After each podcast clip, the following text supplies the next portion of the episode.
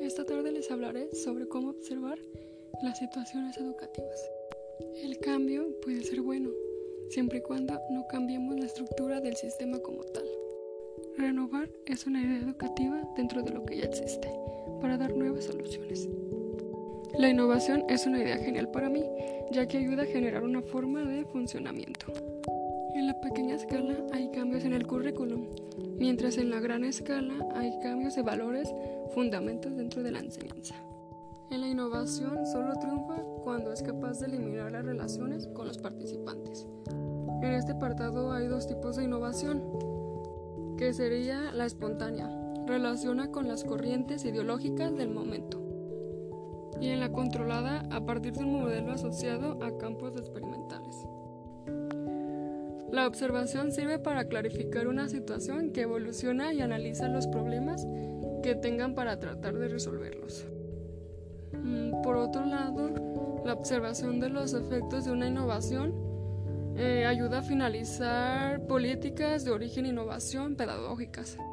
En la observación interactiva o participante intervienen menos para recoger información para facilitar y tiene en cuenta a los participantes. Por otro lado, la orientación general de la observación interactiva consiste en observar y desde adentro tratar de comprender lo que sucede.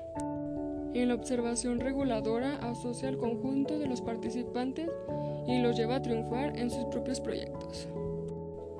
Y en la observación enfoque sistemático del desarrollo de la innovación es el más indicado para analizar el proceso de cambio que se introduce mientras que en la evaluación prepara la toma de decisiones que consiste en un proceso y una serie de análisis y razonamiento sobre cada individuo.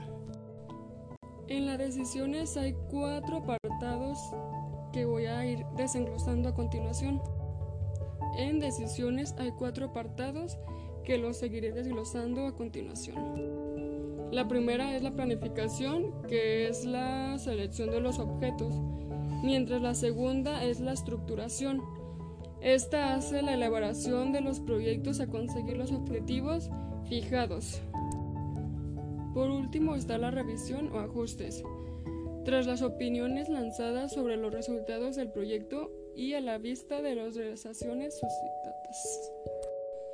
Y por último sobre este podcast. Se dice que hay dos evaluaciones, la cualitativa y cuantitativa.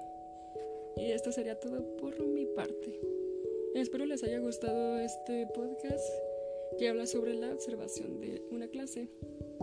Los veo en el siguiente episodio. Bye.